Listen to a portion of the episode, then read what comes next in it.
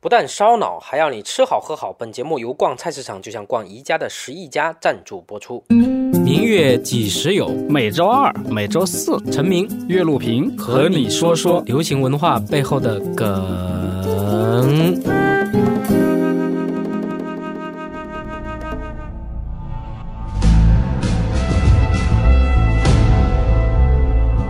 好好学习，天天作废。欢迎收听《人间废话》，我是陈明。我是岳路平，我是周华磊。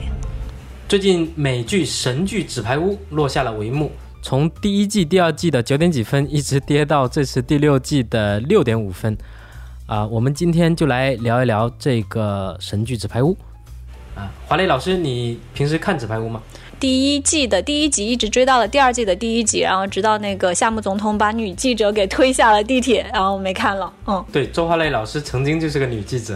啊，但但但。绝对不是剧中所描述的那样。其实让我觉得很很神奇的也是那点，就是说，这个媒体和政客的交易原来是需要通过这种方式来拿拿料的。这也是我一个比较新的认知。我以为一直都是这样干。所以华磊老师觉得这个剧的爽点在哪里？哎，我觉得爽点，其实首先基调是我是挺难受的，因为整个片子都是各种。各种宫斗、机风棒喝，其实是没有任何出口，是一个很窒息的片子。不过呢，让我觉得很爽的地方，也恰恰在于他们这种机风棒喝，觉得都是一群高智商的人在进行较量，觉得感觉看完看的时候觉得很爽，然后看完了很难受。对，就是很真实，对吧？嗯嗯。民进党曾经有一个大佬在开会的时候，跟底下的党员就说：“国民党是条狗。”然后底下的党员就热烈鼓掌，觉得说的好对啊。完了他又说了第二句话，叫“民进党也是一条狗”。然后底下的党员所有人就呆住了，就冻在那里，不知道该鼓掌还是不该鼓掌，不知道说啥。完了这个大佬就说了第三句话，就说“狗咬狗挺好的”，这样大家就没有空去咬人民。嗯，所以你你说这个爽点跟跟我说的这个段子还挺像的啊。嗯，白宫狗咬狗的故事。对，很多人把注意力放在。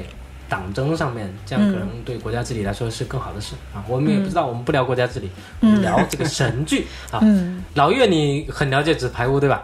对啊，从第一季就开始追这这个《白宫甄嬛传》嘛。嗯，你觉得这个剧的爽点在哪里？这个剧的爽点，就像你刚才说的，一直在播放他们狗咬狗的时候，嗯，突然安德伍的总统会转头。过来对着电视机前面的或者电脑屏幕前面的观众聊聊几句，然后又扭头回去继续狗咬狗。哦，这个东西在专业里面来说叫打破第四墙。嗯，就他把屏幕这这面墙给打破了。就你就想象，就是贞子可以从屏幕里面爬出来，你也可以爬进屏幕。嗯，所以它形成了一种呃呃电电视剧里面的世界和真实观众之间的一个互动。没错，它就形成了一个纠缠的状态，就是等于说那个虚构的白宫和真实的世界，嗯，产生了一个量子纠缠。量子纠缠，这样的话，你就脑子里面就会不断的脑补相互的对应性。比如说，安德伍的总统会不会特朗普也像安德伍的一样这么邪恶呢？嗯，比如说那个 Victor 这个俄俄罗斯的这个总统，嗯，Victor 是不是就讲普京呢？对，对吧？你会不断的一一去对应，非常有趣。什么是电影电视里的打破第四墙？为什么自从有了电视机，扮演总统就成为了一份必要的职业？为什么说白宫是一场摇滚乐的现场？本期话题：扮演总统。这个剧里面是有很多影射现实政治的影子，比如说安德伍的夫妇，很多人就觉得是克林顿夫妇的影射，是是非常非常明显。因为他第五季的时候，本来克莱尔本来要上台嘛，嗯，这个实际上它对应的就是当时希拉里和川普在竞选。哦，其实其实当时大家都想象的，就克莱尔就是希拉里，嗯，就是这种对应性非常强。其实，在我看来，《纸牌屋》在第五季开始口碑下滑，跟他这种失去了和现实的对应性有很很大的关系。就原来他设计的脚本是。希拉里·克林顿上台的一个脚本，就汇汇率给搞搞乱了。他这个打破第四强呢，他既成就了纸牌屋，但是也毁了纸牌屋。嗯，因为我们知道，现实世界正在发起 Me Too 运动，啊对最后这个安德伍德总统的真身饰演者就是斯派、凯文斯派西，他就是被 Me Too 运动干掉的，哦 所以也毁了这部剧。男主角在第五季之后给搞下去，只能第六季安排他死掉。我作为一个艺术鉴赏者，我会认为《纸牌屋》是一部非常优秀的艺术作品。嗯。他设计了这么一个一个打破第四墙的这么一个环节，嗯。呃，让我们意识到，其实纸牌屋是一个舞台，嗯。难道白宫不也是一个舞台吗？嗯。然后这个克莱尔和安德伍德他们是演员，嗯。呃，那么难道特朗普、奥巴马、克林顿不也是演员吗？嗯。他们是白宫这个非常耀眼的舞台里面的最出色的男主角、女主角。嗯对，扮演总统这个事情发生，从里根上台时候就已经开始了。因为大家不要忘了，里根自己原先就是个演员，也有很多人说，这种政治格局是大众传媒的这个大环境来决定的。因为一个政治家，你需要有表达能力的，你才能在电视机上对着无数人去演讲。嗯同时，你也需要有俊朗的外表啦，嗯，不然大家也不会迷你，对吧？施瓦辛格，也有很多人说，呃，像林肯如果在电视机时代，他根本就没有任何机会当上总统，因为长得歪瓜裂枣的。嗯所以我们现在在录一档音频节目。对，这个其实可以追溯到富兰克林·罗斯福，嗯就是他是坐在轮椅上的总统，嗯他就是靠音频对节目来征服世界的。哦那个时候电视直播还还没有嘛。第一个政治超级电视明星其实是肯尼迪总统嗯。和他的第一夫人杰奎琳，嗯。但是我们知道集大成者应该是里根，嗯。因为里根本身就是个演员，对，所以一个演员本来他是在好莱坞，他是主角，嗯。但是他最后成为白宫的主角，嗯。而且里根也是一个超级段子手。嗯我记得他最有名的一个段子就是，他第二次竞选总统的时候，他的对手比他年轻，嗯所以就有人来挑他的事儿了，说：“哎，里根总统，你的年龄七十几岁了，会不会是一个障碍呢？”嗯他说：“当然，年龄是一个问题。嗯当然，我不会以我年龄上的优势，我我我经验上的优势来打击我的对手，他太嫩了。嗯，尊老爱幼。对，所以说里根他是非常段子手，很会这种、这种机锋的转化，嗯能够把你给挡回去，对吧？他为了显得他更年轻，他穿了一条牛仔裤，嗯而且还在那跳舞。嗯，就一个七十岁的老汉，又会讲段子，又会穿牛仔裤，又会跳舞。那他在好莱坞的那些所有的效应，嗯都移植到了白宫，嗯让他继续成为白宫的主人。对，这种聊天时候的积分跟快速反应，就特别容易在电视节目上面去赢得粉丝、听众和选民。像脱口秀的演员。对，还有个例子是那个克林顿，克林顿有一次上电视节目，人家就讽刺他，就现场提问说：“你除了吹牛，你还会干嘛？”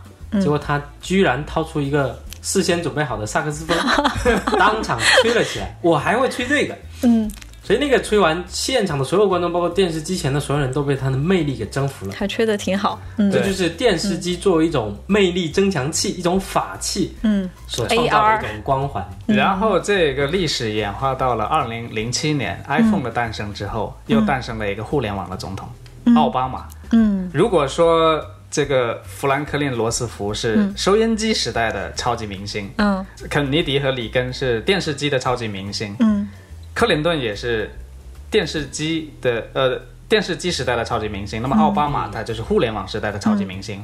我印象最深刻的就是奥巴马二零零八年竞选总统的时候，他的演讲里面，嗯。他的 slogan 就是 “Yes, we can”。嗯。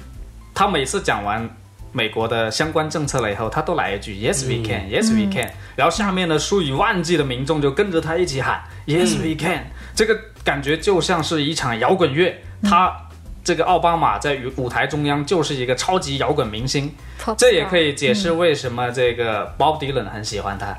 Bob Dylan 就为他助选的时候就给他讲过一句话嘛，说这个奥巴马身上集合了非常多好像无法融合在一起的要素，黑与白，嗯，然后左与右，嗯。呃，这个非常非常的难以理解，这个世界上真的有这样的人出现，他应该出现在迪士尼的《仙履奇缘》。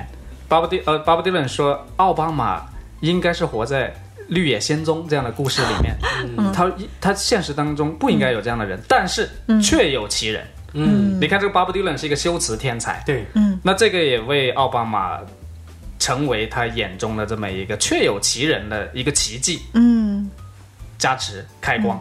最后奥巴马胜选了之后，嗯。把 Bob Dylan 邀请进入白宫，嗯，然后 Bob Dylan 就在白宫里面演唱了奥巴马和乔布斯都非常喜欢那首歌，叫《时代在变》。所以我觉得这个非常有意思，就是说白宫它就是一个摇滚乐现场，嗯。然后摇滚乐现场也充满着政治的桥段，所以说这个打破第四墙，它是一个非常有趣的一个隐喻，能够来折射我们今天的这个世界的政治环境和媒介和互联网之间的关系关系，它是一个纠缠态，嗯。它不是一个映射态，它不是一个再现。嗯。老岳刚才说零八年奥巴马那个演讲的时候，在北京有一个出租小屋里面有个屌丝男青年，也哭得稀里哗啦，就因为听那个演讲。嗯，就是我，那时候我刚毕业第二年，我每个月的收入税前是四千五百块钱，嗯呃，也是很很呃很穷苦的窘迫的一个情况之下，嗯然后我听到有这么一个很完美的人站在台上给你讲嗯 hope change，、对，虽然他不是我的总统啊，但我内心的感动依然被他给召唤起来。我们稍事休息，马上回来。纸牌屋如何从现实国际政治中取材？为什么说女性政治家的时代正在来临？为什么政治家再也离不开媒体和互联网？本期话题：扮演总统。好好学习，天天作废。欢迎回来。我们今天聊了神剧《纸牌屋》在剧情和现实之间的精妙映射。我们如果仔细看啊，现在很多美剧的编剧真的是做得非常的精妙，他把现实世界发生的很多事情都细细的编到剧情里面去了。我们刚才虽然说到第五季到第六季，它跟现实已经有很多脱钩开线的地方，嗯但这些开线的地方依然有很多连接。嗯比如说我看这个剧里面就特别呃印象深刻的是，他把俄罗斯这个超级政治力量的存在编到里面去了。普京在见默克尔的时候，有一次故意拉了一条大狗进去。就哦整个欧洲的人都知道，默克尔最怕的就是狗。就两个元首本来在那好好聊天，咱们就好好聊嘛，嗯对。非得拉一条狗进来。嗯。但默克尔呢，你可以看到他虽然有点慌，但他强行的镇定，嗯。就坐在那里。这个跟剧情里面 Claire 的原型的塑造有很多现实的影射。对。政治家的自我修养，对对对，而且你看这个 Victor 他的整个性格，嗯。跟普京也有很多的相互映射、嗯。相互纠缠的地方。嗯因为普京就是一个克格勃的特工嘛，嗯。他不但玩狗，嗯。他还玩熊，他还开战斗机，嗯。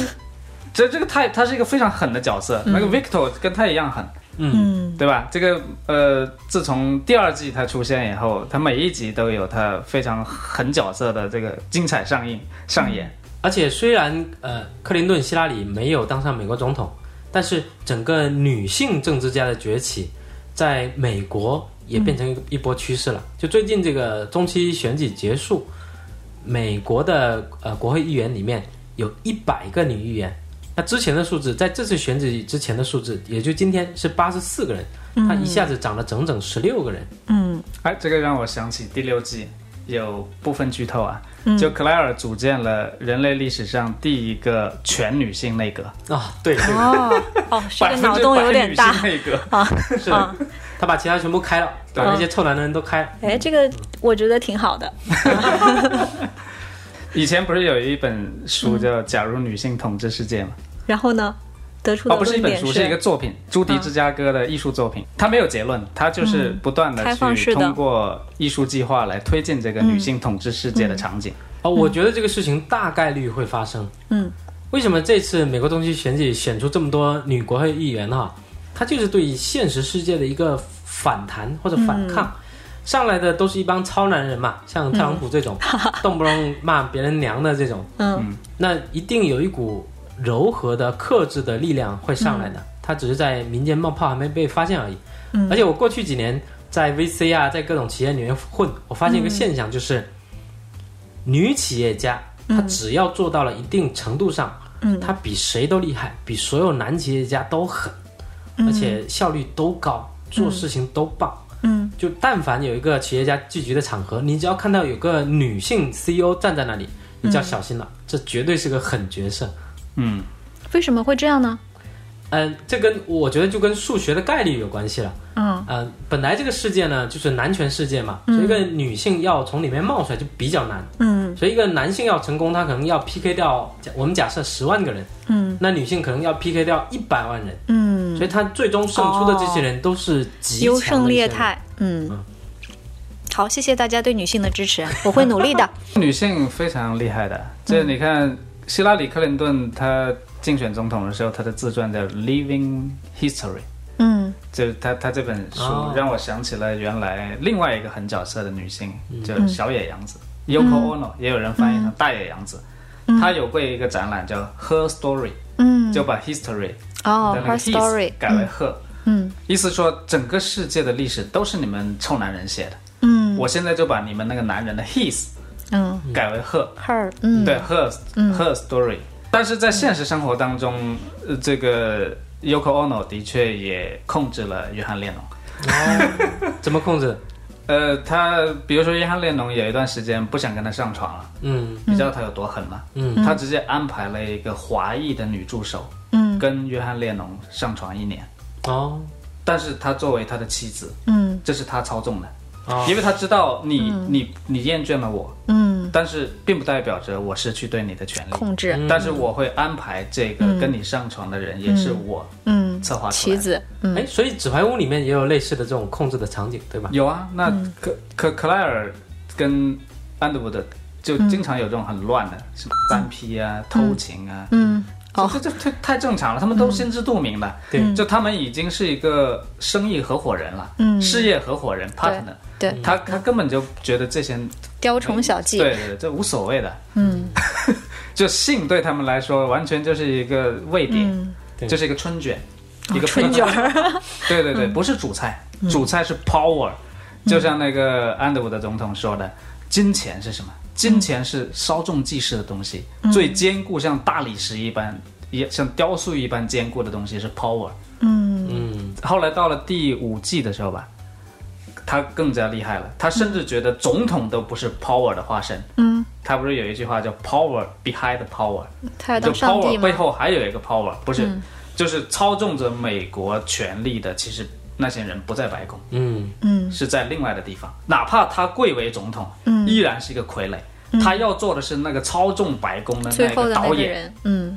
美国有一群权势人员，他们平时就是去小树林里面烤肉，嗯吃烤肉，然后那些人才是操纵白宫权力、华盛顿整个圈子的那些真正的 power，、撸串的人，对对，嗯。权力之后的权力。嗯。所以，所以，所以这个非非非常有意思，就是这个、像克莱尔嗯。和安德伍的总统，他他他们对于这个权力的驾驭的这么一个世界观，嗯。这么一个三观之下，那些什么性行为、什么谋杀、推一个女记者下地铁，那都是小菜都。是浮云，嗯 哎，所以说纸牌屋也有人去 diss 他说这个，就是为了观众设置的情节，在美国就有很大一批人在在骂纸牌屋，就是觉得他把美国政治写得太黑暗了。但事实上，嗯这个剧里面预言的很多场景，在后来都发生了，或者说起码露出了一些影子，包括说现在在调查的什么 Trump 的通俄门呐、对对，嗯你是说不清楚到底是这个剧影响的，包括希拉里的邮件门呐、这对很很多，对。你又说不清楚到底是这个剧影响世界，还是这个世界本来就是这个样子，然后这个剧刻画了出来。对，比如说你说安德伍的总统是一个伪君子，是一个谎言骗子，是一个谎言的制造者。嗯那克林顿不也是吗？他在电视直播的时候说：“我跟莱文斯基没有性关系。嗯” 就他他可以非常镇定的去撒谎。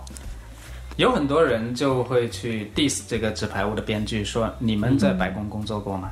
嗯。你们瞎瞎写，对吧？嗯。但是你们知道有一个很有趣的现象，就是克林顿最近出了一本科幻小说，就是以他在白宫的经历。嗯但是我想呢，他这本书不会畅销，嗯因为你知道老百姓要的不是真实的白宫，嗯要的是他们想象的白宫。嗯白宫对他来说最好是一张白纸和白色屏幕，投射他们想看到的影像。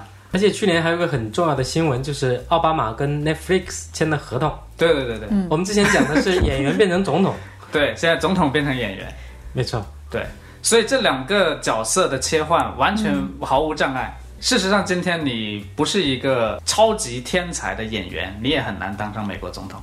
不一定，不光是美国总统了，你在全世界，现在这个互联网时代，嗯。这个闭路电视时代，无处不在的摄像头时代，嗯。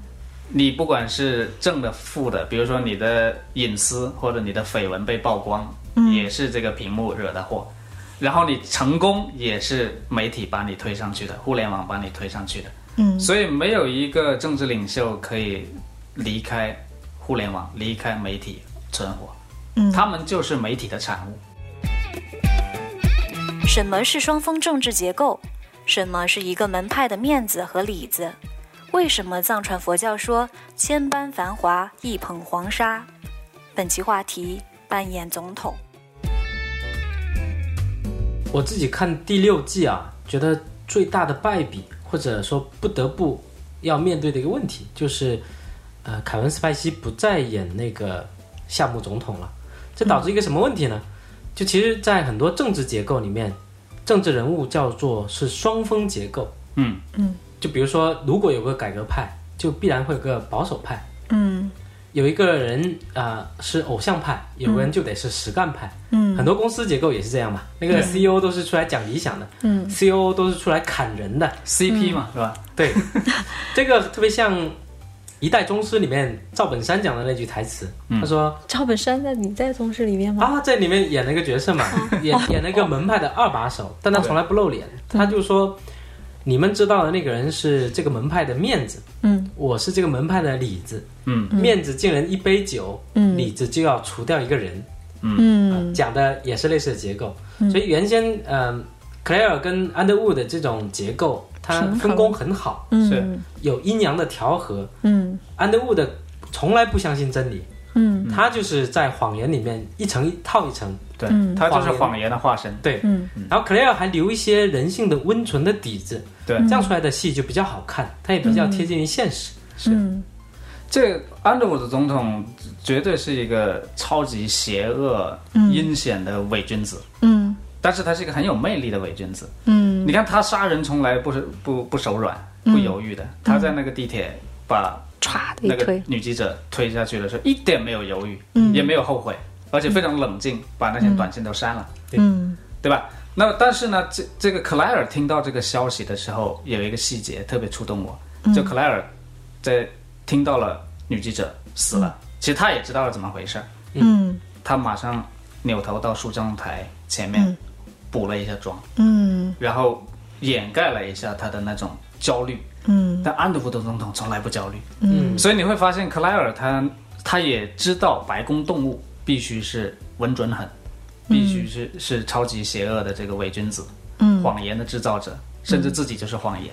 嗯，但是克莱尔他内心当中一直保存有一种对于这些人性的一些温存吧。嗯。还有一个细节就是，呃，白宫有一次请了很多喇嘛啊在那制作坛城。嗯坛城就是说，那些喇嘛会花很长的一段时间，几个礼拜甚至一个多月，嗯来造一个繁华的一个世界的图画。嗯，对，大它是用沙子用沙子点抖。对对对，抖出来的一个，嗯它一般叫坛城，嗯也英文叫 Mandala 曼陀罗。啊那么安德伍的总统非常不耐烦，就说这帮家伙要待多久呢？嗯那助理告诉他要一个月，他说啊一个月，嗯。他特别不相信这种，因为你们知道那个坛城，他一创作完了，他就会毁掉它，会把那个倒到沙水里。把那对把那个沙子倒到水里，嗯。用一用八个字来总结，就是千般繁华一捧黄沙。嗯。就他不相信什么坚固的东西，但是克莱尔非常喜欢这个作品。嗯。克莱尔他是他是非常能够理解坛城所传递的这么一种稍纵即逝的那种无常的那种感觉。嗯。克莱尔他在好多个细节里面，你都感觉到他嗯展示出了他的脆弱，对。他无法支撑得起白宫的邪恶、嗯。白宫的残酷。嗯。克莱尔每次非常脆弱的时候，她都会去找她的男朋友，就是那个纽约的摄影艺术家，嗯。缓解一下她的焦虑。所以我们会觉得这个、嗯。这个克莱尔他还是不像安德伍德总统那么狠。你看安德伍德总统朝着他爸爸的墓碑撒尿，而且撒这个好狠，撒完尿了之后还补了一句说：“你以为我想来看你吗？嗯。我不就是为了表现的我有点人情味儿吗？”嗯。我有这个人是，他就是通过那个打破第四墙的方式，嗯。又跟观众说，嗯我一点都不在乎我的父亲，嗯。我对他没有什么感情，所以这个人是很可怕的。但克莱尔他处处的展现出了他的脆弱，嗯。他的心理世界无法支撑起这种邪恶，嗯。这种马基雅维利式的白宫、华盛顿的世界。嗯呃，但是第六季嗯最后一集嗯的最后一个镜头，我觉得克莱尔已经演化成安德伍德了。黑化了，对对对对，我这不剧透了，大家可以自己去看。嗯这个就是我前面说的双峰政治合并为一的时候，因为另外一个峰没有了，对安德伍德总统没有了，所以克莱尔必须自己演化一人分饰两角，对这个邪恶的人。所以其实安德伍德说的那句话是对的，就是离开了我，你什么都不是。因为这句话反过来，克莱尔也可以对安德伍德说，嗯，因为这两个人加总才是最稳定的一种政治结构。对对对，如果没有其中的一方的话，就会垮到六点几分。好，我们今天聊了一个很难聊的话题，就是神剧《纸牌屋》，受限于各种条件，只能聊到这里。啊，以后有机会咱们再接着聊。嗯，啊，谢谢收听今天的人间废话咱们下期见。下期见。下期见。耶